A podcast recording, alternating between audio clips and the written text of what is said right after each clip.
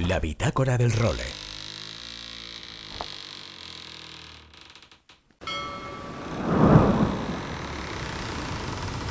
Bienvenidos a bordo del role. Una placentera travesía por los mares del podcast. Zarpamos ya en busca de las mejores historias del mar.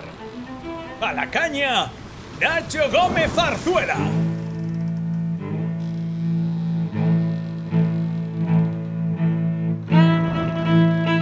Muy buenas a todos y bienvenidos a la edición número 130 de La Bitácora del Role. Esta semana viene muy muy cargadita de contenido, sobre todo en la introducción, tengo mil cosas que contaros con lo que vamos al lío. A ver, el tema principal de esta bitácora va a ser de nuevo las velas, de la mano de North 6, porque hoy tenemos una sección, la verdad que es súper interesante. Ya sabéis que hemos, hemos hablado mucho en las últimas semanas de los barcos clásicos, de las regatas que han protagonizado estos auténticos museos flotantes que han estado navegando sobre todo en Baleares, pues bien, la gran mayoría de las velas para los mejores veleros clásicos del mundo se hacen aquí en España, se hacen en Cuntis, que es una factoría emblemática, está en Galicia, muy cerquita de la ría de Orosa, y que está dirigida por el CEO de Norsails, que es otra leyenda de nuestra vela, como es el caso de Manolo Lastra. Manolo lleva haciendo velas desde 1972 y hoy en día, además de ser el CEO de North Sails aquí en España, es el responsable de esta factoría de Cuntis, con lo que enseguida hablaremos con él tranquilamente para que nos cuente todos los secretos de cómo se hacen hoy en día estas velas para barcos que muchas veces fueron diseñados originariamente en los inicios del siglo XX. Y precisamente de Galicia es donde venimos, ¿no? Todavía estamos con la dulce resaca de esa gala de entrega de los premios nacionales de vela Terras Gauda, que ya os contaba en la previa la semana pasada. La ilusión que nos hacía, pues bien, al final las cosas fueron incluso mejores de lo que esperábamos, ¿no? Y quería un poco aprovechar para contaros las interioridades, ¿no? Para contaros cómo funciona una gala de estas desde el momento en el que deciden los premios hasta que se culmina con una fiesta como la del otro día. Como nos contaba el comodoro del Monterreal Club de Yates de Bayona, Ignacio Sánchez y hace un par de bitácoras, el jurado, primero que nada, es secreto, o sea, es anónimo. Ellos lo saben, evidentemente, hay miembros de la junta directiva del Monterreal metido en la misma, pero ni los premiados sabemos. Yo me fui de Bayona sin saber quién había compuesto ese jurado. Entonces deciden los premios y no tienen categorías fijas todos los años. Es decir, este año han dado seis premios, pero puede que un año den ocho, otro den cuatro. Pero bueno, siempre, normalmente hay un navegante, un equipo y un medio de comunicación. Pero si un año entienden que no hay nada merecedor de una categoría concreta, pues no dan ese premio y ya está. Yo la llamada para comunicarme que recibíamos el premio para el role, me la dieron en junio y además allí lo que hacen son dos cosas. Primero, darte alegría. Segundo, te dicen que si no vas a recogerlo, pues que por desgracia tendrán que dárselo a otro, a no ser de que tengas una excusa súper justificada, sobre todo en el caso de los regatistas, pues que tengan una competición importante o que tú tengas una enfermedad, un problema personal, pero si no, te piden que vayas a recogerlo, evidentemente. Y además te piden que les mandes toda la información, fotografías, etcétera, para preparar ellos la nota de prensa con lo que anuncian los premiados. Además, tienes que guardar el secreto hasta que ellos hacen el anuncio, que además es unos 10 días antes de la entrega de premios. En este caso fue hace dos semanas. Y eso es lo peor, o sea, tener que estarte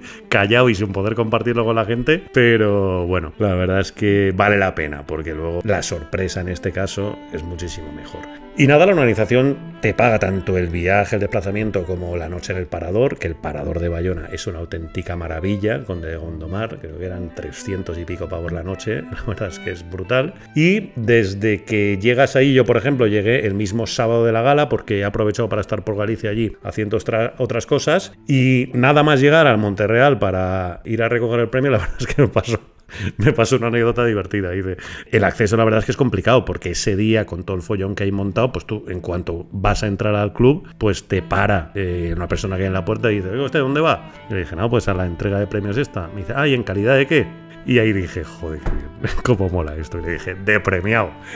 Y el tío enseguida estuvo súper amable, ya me acompañó donde estaba la directiva y los otros premiados y tal, porque antes de la entrega, la directiva en Monterreal organiza pues una especie de conclave con todos los premiados para que nos conozcamos entre nosotros. A muchos ya los conocía, a otros no, con lo que está muy bien. Y luego durante la entrega, la verdad es que el trato es espectacular. Ahí estaba el presidente José Luis Álvarez, el vicepresidente Alechu Retolaza, el comodoro Ignacio Sánchez Otaegui, que claro, por ejemplo, con Ignacio le había incluso entrevistado en el role y no nos conocíamos cara a cara, con lo que la verdad esos ratitos son muy buenos. Y entre los premiados, pues bueno, estábamos allí esperando los premios. Estaba Fernando León, que vino con su esposa, vino Pedro Baquer con su familia, el del Nadir, estaban Ian Walker y Findic, los chavales, estaba Tamara Echegoyen, la gran Tamara, porque vino a recoger el premio en nombre de Gisela Pulido, que Gisela estaba con su preparación, y en nombre de Diego Botín y de Flotritel, que tampoco vinieron pues, por sus líos con, con los barcos, vino su entrenador, Ero Pons, que además me contó una anécdota chulísima. Y es que él es de Vila García de Arosa y tenía un bar que se llamaba El Role. Lo que pasa es que ya no lo tiene y digo, coño, qué pena, porque anda que no habría molado hacer un especial del Role en el garito El Role. Pero bueno, ya tenemos que esperar a que otro abrir un bar llamado El Role. Luego la entrega, que la verdad impone bastante porque están ahí todas las tripulaciones que navegaban en el Príncipe de Asturias, había 100 barcos, toda la gente, autoridades, bla, bla, bla. Ahí en el escenario éramos como 20 personas entre los premiados, las autoridades y tal. Pero bueno, la verdad es que a mí se me hizo cortísima. Y el tema discurso, por ejemplo, que mucha gente se lo prepara y es lo ideal, pero yo para preparármelo ya habéis intuido que yo no valgo, con lo que improvisé a vivir. Pero bueno, yo creo que queda bien, porque al final lo que pierdes en rigor, quizá pues lo ganas en espontaneidad, ¿no? Y queda chulo. Luego de la gala, nada, hubo cena y la verdad es que acabamos a las mil. O sea, sacaron ahí un jabugo que todavía se me saltan las lágrimas de recordarlo. Terras Gauda, que es el patrocinador, puso todos sus vinitos, que son una maravilla. Y la verdad es que estuvimos pues casi hasta las 4 de la mañana pues con Fernando León, con Tamara, con Ero, con toda la gente del equipo del Monterreal, que vamos, echamos un rayo. Desde las 12 estábamos diciendo, no, yo me voy, yo me voy, y a las 3 de la mañana y no se iba ni Dios. Además está muy, bien, está muy bien porque ayudamos a entender, o sea, nos ayudaron sobre todo José Luis Álvarez, el presidente de Bayona, Alechu, propio Ignacio, por qué los premios al final han conseguido este calado en la gente. Y es que Bayona es un club en el que solo se dedican a promocionar la vela. Tienen unos 700, 720 socios, tienen lista de espera para poder entrar, pero por ejemplo, tienen prohibido jugar a las cartas en el club porque ahí no se va a jugar a las cartas, se va a navegar. O tienen prohibido hacer celebraciones de eventos, de cumpleaños. Tienen prohibido reservar mesas, por ejemplo, en el restaurante para más de 10 personas. Y esto hace que, bueno, que al final la vela gane un peso en el club, que es obvio, porque las rutinas te llevan a ello. Y nada, después de la nochecita al día siguiente, con el pulpo todavía enganchado en la nuca que tenía, que tenía le hice una entrevista ahí en el parador al gran Fernando León, con el que recuperamos esta semana además las entrevistas del role. Ya la tenéis colgada también en todos los repositorios. Entrevista de casi una horita con Fernando, joder, que es una auténtica maravilla, porque Fernando es un tío que lo escribía en el texto del podcast, es un tío que te sonríe con los ojos, o sea, tiene un magnetismo tremendo. Y luego encima, pues eso, sus cuatro ciclos olímpicos, la amistad que tiene con el rey de España, bueno, muchísimas cosas de las que hablamos y la verdad han dejado una charla maravillosa y que os recomiendo que no os perdáis.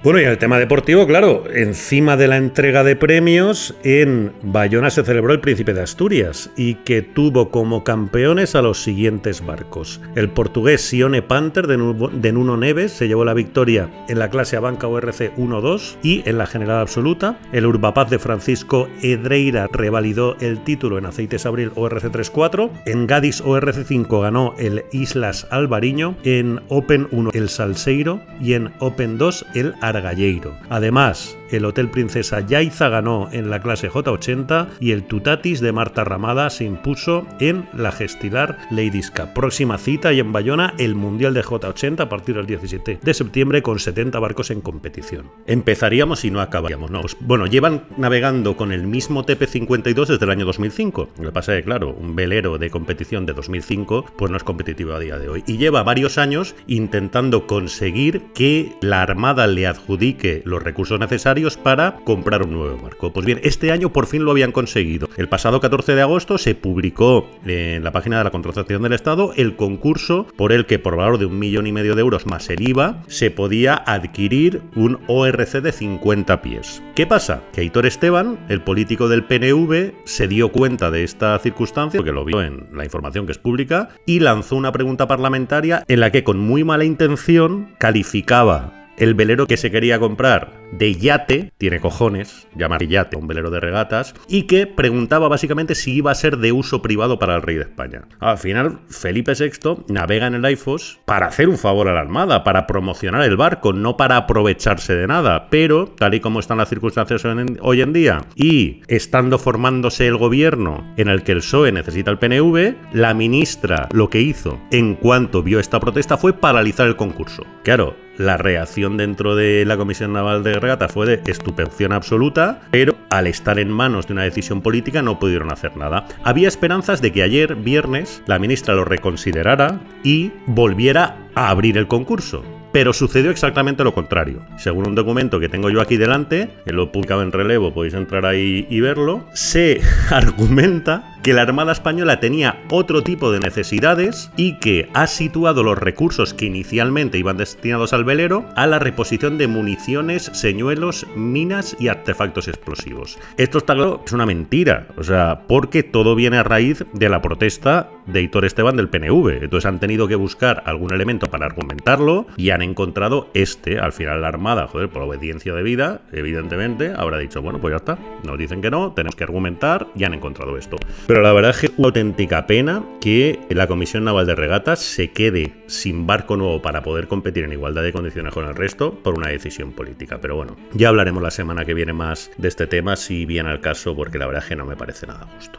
Bueno, y sí que nos llegan buenas noticias desde Caos, desde la isla del White, donde el Bribón ha ganado el tercer mundial en la clase 6 metros, con una tripulación formada por Pedro Campos, Jane Basal, Ross McDonald, Roy Álvarez, Simon Fisher y Alberto Viejo, ya que el rey emérito, al final, por la condición física que tiene hoy en día, no ha podido ir a bordo del barco, ya estaba en la Gabona, pero bueno, tiene un mérito tremendo, la verdad, el tercer mundial que se llevó el Bribón en esta clase 6 metros. También, actualidad, ayer se presentó en Sevilla el nuevo barco con el que Alex Pella va a intentar el récord de la vuelta al mundo al revés, que lo han llamado Trofeo Oceánico Elcano. Pues bien, Alex que ha comprado el legendario Club Med, que es un gigantesco multicasco de 33 metros y medio de eslora, 17 de manga y 41 metros de palo, que se construyó entre 1999 y 2000 y con el que ganó ya Grand Dalton, el actual capo de la Copa América, de Race, con Guillermo Altadilla Va a tener como tripulantes a Lalurro Cairol, que es uno de los mitos franceses en navegación oceánica,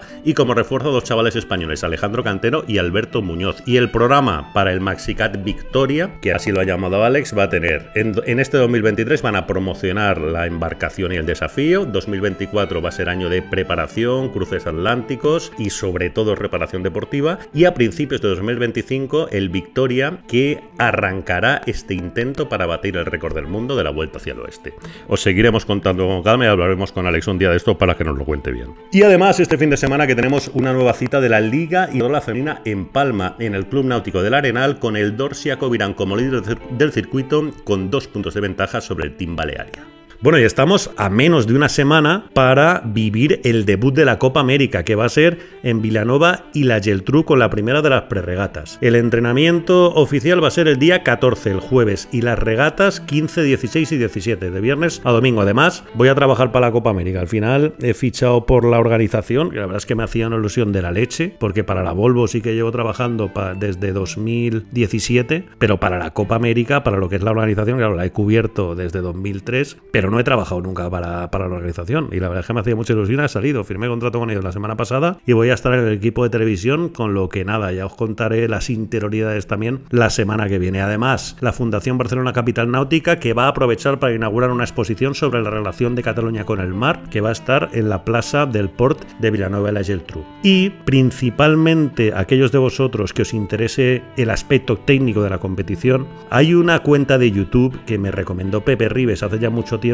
y que es una auténtica maravilla. Está en inglés, se llama Mozi Sales, M-O-Z-Z-Y Sales, y te explican de maravilla todas las novedades y aspectos más llamativos en el plano técnico de todo lo que rodea la Copa América, con lo que os la recomiendo. Bueno, y los que no vayáis a Vilanova y estéis por el sur, en el puerto de Soto Grande, nos cuentan que van a tener a la réplica de la Nau Victoria los días 16 y 17, sábado y domingo de la semana que viene. Mientras tanto, mañana que sale la Ocean Globe Race, es decir, el tributo a la mítica Whitbread Volvo de Ocean Race, que cumple 50 años desde que en 1973 se diera la salida a la primera de las ediciones y en la que tenemos representación española, el White Shadow, con lo que hay que tenéis también una buena ocasión mañana para tener un ratito de entretenimiento con la vela. En las islas en Gran Canaria que acaban de anunciar que va a celebrarse allí la Gold Cup de la Star Sailors League entre los días 10 de noviembre y 3 de diciembre próximos. Van a estar 40 países, que me parece la bomba, una competición en la que haya 40 países y entre ellos, como no, va a estar España, capitaneada por el legendario Luis Doreste. Este fin de semana también tenemos en Puerto Cherry llegada de la primera etapa de la Clipper Race, en la que tenemos nueve españoles compitiendo. Ya sabéis, la Clipper que es de vuelta al mundo por escalas, como de Ocean Race, pero en la que participan regatistas amateurs, con lo que siempre es muy interesante. Ya hablaremos de ella con calma una semana de estos. También tenemos este fin de semana nueva cita de Sail GP en San Tropez. Ahí estarán por la tele con los pilotos y los trimadores. Pero bueno, la verdad es que lo hicieron también en la última regata. Diego Botini, toda su tripulación con esa primera victoria de la historia, que bueno, a lo mejor os despierta la curiosidad, pues ahí lo tendréis. Y también tenemos esta semana dos campeonatos de Europa de los Club Swan, del 12 al 16 de septiembre los dos, los Club Swan 36 que estarán en Punta Día, en Italia, y los Club Swan 50 que lo harán en Mahón. Y como no, como todas las semanas, tendremos la habitual sección del windsurf de la mano de Luis Faguas, que esta semana nos trae la actualidad del circuito de olas. Y antes de arrancar, solo recordaros varias cositas. Una, que podéis poneros en contacto con nosotros a través o del correo electrónico nachogomez.elrole.com o a través del WhatsApp en el número 613-070727 y que podéis inscribiros para recibir todos los sábados la newsletter con los nuevos contenidos del role en el role.com, entráis en la web en contacto y lo ponéis. Ahí tenéis también en el role.com archivadas todos los programas de la historia, es decir, las 130 bitácoras que hemos hecho, las 32 entrevistas largas, que la 32 precisamente es la que hemos cargado hoy con Fernando León, y los 24 episodios del serial sobre la historia de la Copa América, que también lo tenéis en catalán. O sea que ya sabéis, si tenéis mono de vela y de podcast, meteros en el role, que hay diversión para rato. Y con todos estos contenidos arrancamos ya la edición número 130 de la Bitácora del Role. La Bitácora del Role. Bueno, y como os decía en la introducción, esta semana tenemos, recuperamos una de las secciones que han debutado en este 2023 aquí en el Role y que más éxito están teniendo, como es la sección de las velas que os traemos prácticamente de forma mensual de la mano de la mayor empresa velería del mundo, que es Norselis. Y hoy tenemos una historia muy especial, porque ya os contamos, os contábamos la semana pasada de la mano de José Luis Miró, las maravillosas historias que encierran esos auténticos tesoros flotantes que son los veleros clásicos ¿no? que han competido durante todo este mes de agosto en aguas de las Baleares. Y precisamente desde Cuntis, desde Galicia, es donde tenemos una de las principales factorías a nivel mundial donde se originan las velas para este tipo de barcos. Y para conocer todos los detalles en torno a ello, hemos querido invitar al CEO, al director general de North Sales en España, que no es otro que una leyenda también de nuestra vela en lo que a la confección de velas se refiere, que es don Manuel Lastra. Manolo, muy buenas. Hola, buenas tardes. Nacho. Y bienvenido a este role que debutas en él, hombre. Teníamos muchas ganas ya de que te pasearas por nuestra cubierta. Bueno, pues gracias. Aquí estoy al final. Bueno, al final tú llevas desde el año 72 haciendo velas, que se dice pronto, yo faltaban tres años para que naciera, y desde esa factoría de Cuntis, que bueno, ya se ha convertido en un emblema de la vela española, desde donde seguís también pariendo diariamente todas esas velas para equipar a unos veleros que, como decía en la introducción, Jolín, a mí me, me, me, me genera mucha curiosidad, ¿no? Saber cómo podéis plantear velas en cuanto a materiales, en cuanto a tecnología, etcétera, hoy en día pensadas para veleros que se diseñaron en 1900. Sí, eh, bueno, realmente el reto con, con, la vela clásica, ¿no? de lo que se refiere a las velas, es tratar de innovar lo que es el pasado, ¿no? Es decir, tenemos unos barcos que fueron construidos hace muchos años, ¿no? Con sí. unos materiales muy específicos, básicamente madera, mástiles de aluminio, etcétera. Pero claro, son materiales que en su momento, pues como dijéramos, eran mucho más flexibles que los barcos actualmente, ¿no? que son mucho más rígidos y responden mucho más. Entonces, el aparejo, como dijéramos, es, era menos resistente.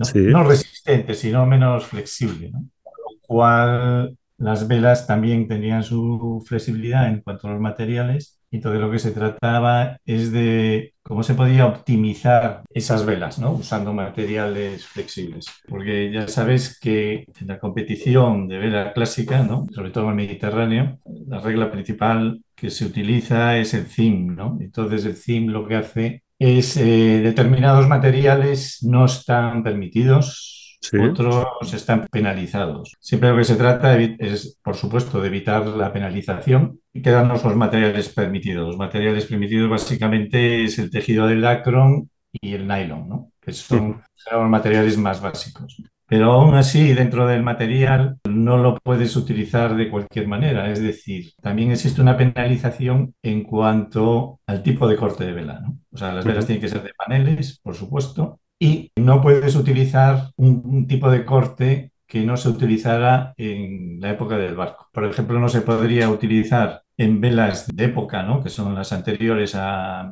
1950, no podríamos utilizar velas radiales de Dacron. Eso va un poco configurando lo que está permitido y lo que no está permitido dentro del reglamento ¿no? de, competición. Me estoy refiriendo en este momento a la competición. Sí, sí, sí. Porque fuera de la competición puedes utilizar lo que quieras, incluso dentro de los materiales, pero nosotros nunca hemos llegado a ello. ¿no? Por ejemplo, si utilizas algodón, tienes un beneficio en el rating. ¿no? Pero bueno, claro, el beneficio que puedes conseguir. Lo pierdes en velocidad al final, ¿no? No vale la pena, ¿no? A lo mejor tú sabes que estos barcos hay un compromiso entre lo que es la estética, ¿no? Y lo que es el rendimiento del barco, ¿no? Es muy importante que el barco sea bonito, bueno, que el barco sea bonito, que las velas estén de acorde, etcétera, etcétera, ¿no? Pero también a la vez lo que tratas es de que, de que exista un rendimiento, ¿no? En cuanto a competición. Si nos fijamos, por ejemplo, en los planos bélicos de, de los barcos de época, ¿no? Las velas, la utilización de velas, eh, la, configuración de los equipos, pues era básicamente distinto, ¿no? Se utilizaban mucho velas con gratiles más cortos, ¿no? con pujámenes, puños de escota más altos, etcétera, ¿no? Un poco lo que nosotros vamos buscando es el mayor rendimiento en la competición y lo que básicamente vas cambiando en base al software que tenemos es el tamaño de las velas. ¿no? y la forma de las velas, que son donde realmente tú puedes jugar dentro de lo que está permitido en la vela clásica. Y eso es un poco por donde nosotros trabajamos, ¿no? Mucho en el diseño y mucho en la forma y en el tamaño. Y luego también hay una parte, una componente histórica que es curiosa, ¿no? Como realmente el corte diferente al de la época tiene una penalización en clásico y en, época, ¿no? Hay una parte de investigación que es eh, buscar fotos antiguas, donde se pueda demostrar que un determinado año se hacía un tipo de corte específico. Qué bueno. Que, tú puedas utilizar algo parecido, sí. Nosotros, por ejemplo, hemos encontrado para espinaques y, asimétricos un tipo de corte que hemos utilizado, bueno, y está teniendo mucho éxito porque hasta ahora básicamente en los clásicos se utilizaba el corte horizontal, ¿no? Este corte es un corte vertical, son como la cabeza, o sea, los paños irían paralelos a,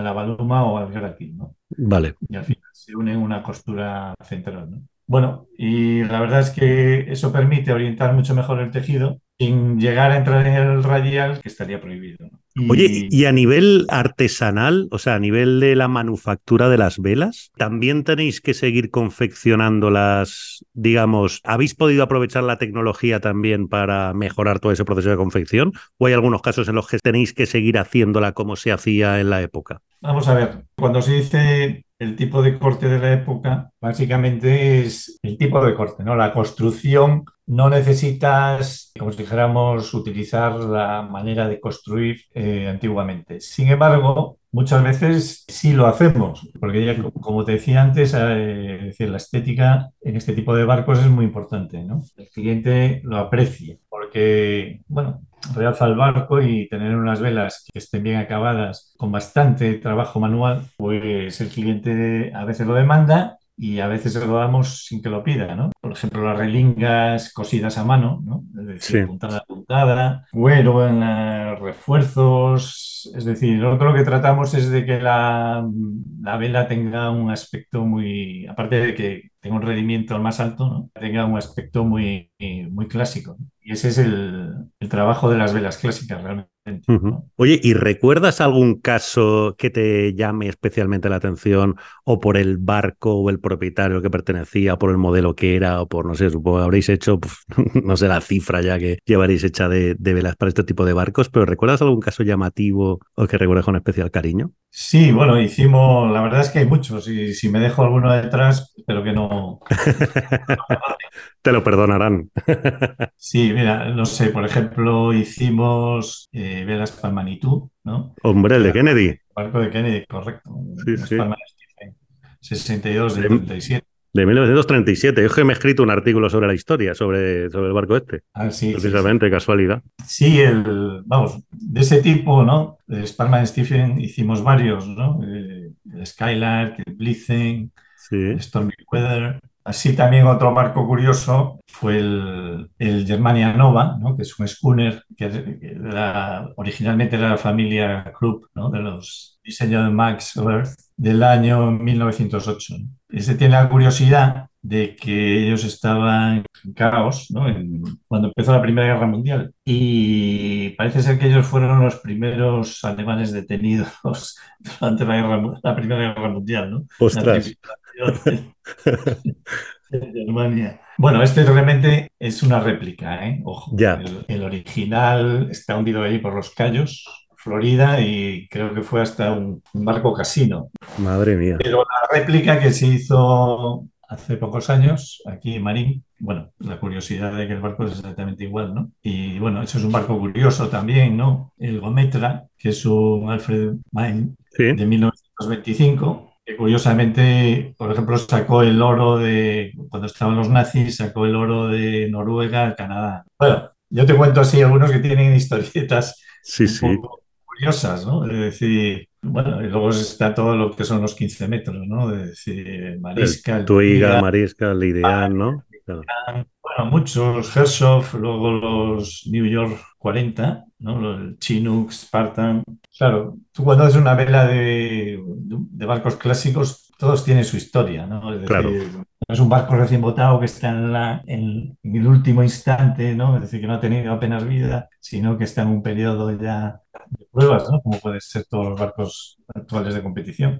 Sino que ya es un periodo, un barco que ha tenido un periodo, pues no sé, de 30, 40, 50 años y ya pues tiene toda la historia. Evidentemente ha ido cambiando de manos y bueno, siempre es muy entretenido, ¿no?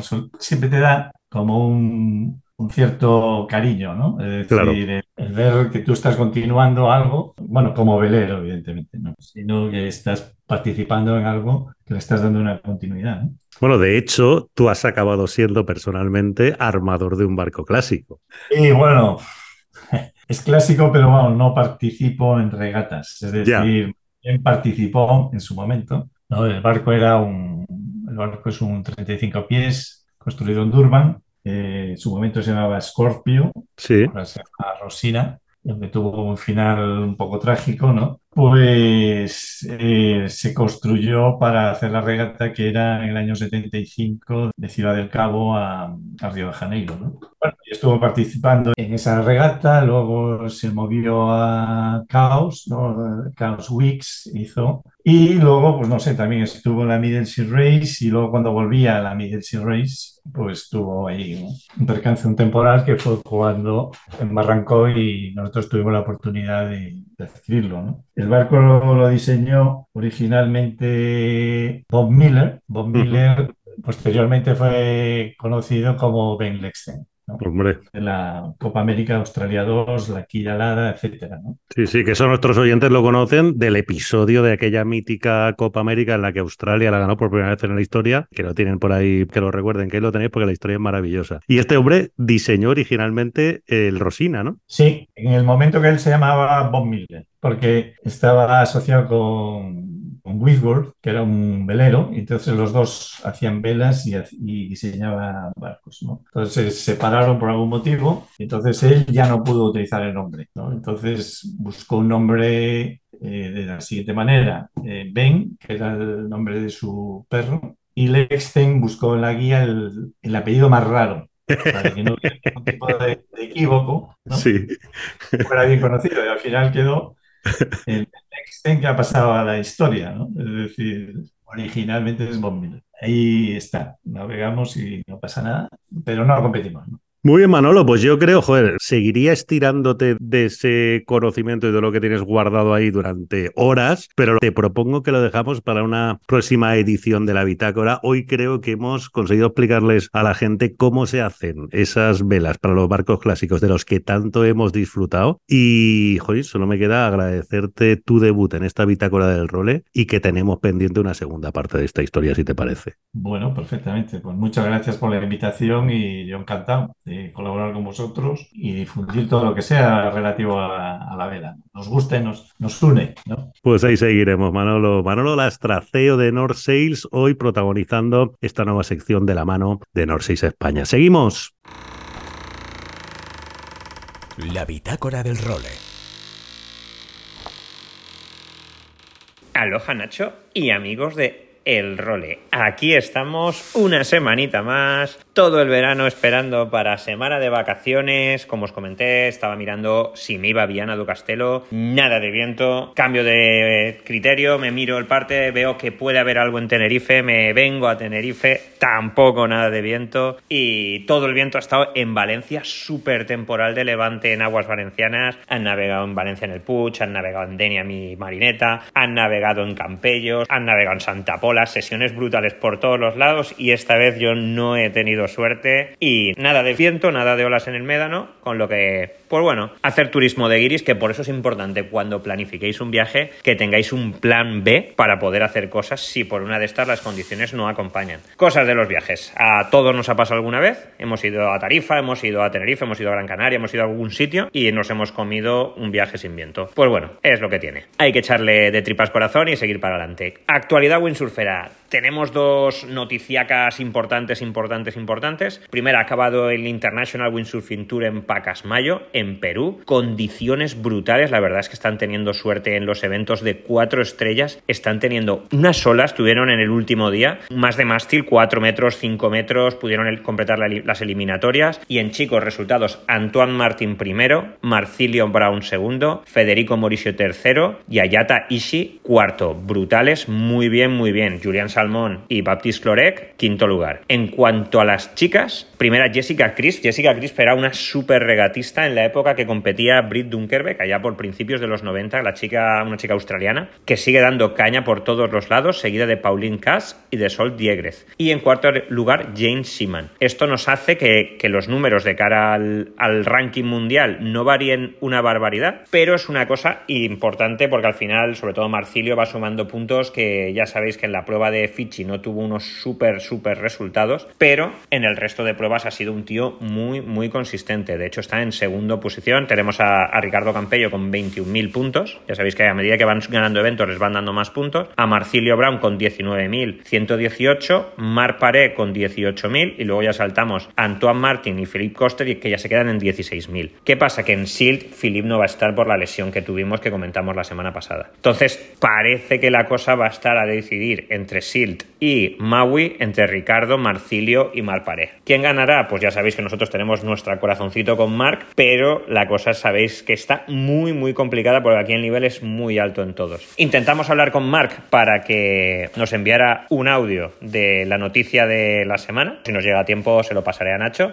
Pues lo tenemos, Luis, ahí te lo pongo. Hola, buenas, ¿qué tal? Pues a ver si me explico bien. Pues Fanatic, que es una de las marcas de windsurf que hace más años que existe, eh, hace poco hizo 40 años, juntamente con Duoton forman parte de, de Ports More, junto con otras marcas, pero estas son las dos marcas de, de windsurf. Y entonces, ahora hace nada, hace un par de días, pues se anunció que Fanatic y Duoton se fusionaban. Entonces Fanatic, eh, cogía el, nombre de, de, Duoton porque Duoton está también en, en Wingfoil, está también en, en, Kite. Y entonces es como una estrategia de, de marketing para simplificar y para poder trabajar juntos y más unidos y, y, poder crecer más fuertes juntamente como marca ¿no? Y, no, y no estar tan diversificados. Entonces, bueno, ha creado un poco de controversia, digamos, en el mundo del windsurf con los más puristas, ya que Fanatic es una marca pues legendaria, que tiene un montón de nombre y, eso, pero es un cambio súper positivo. Va a ayudar mucho a, crecer y a simplificar eh, todo el tema de, de marketing y a poder trabajar juntos más unidos y para tener mejores resultados al final.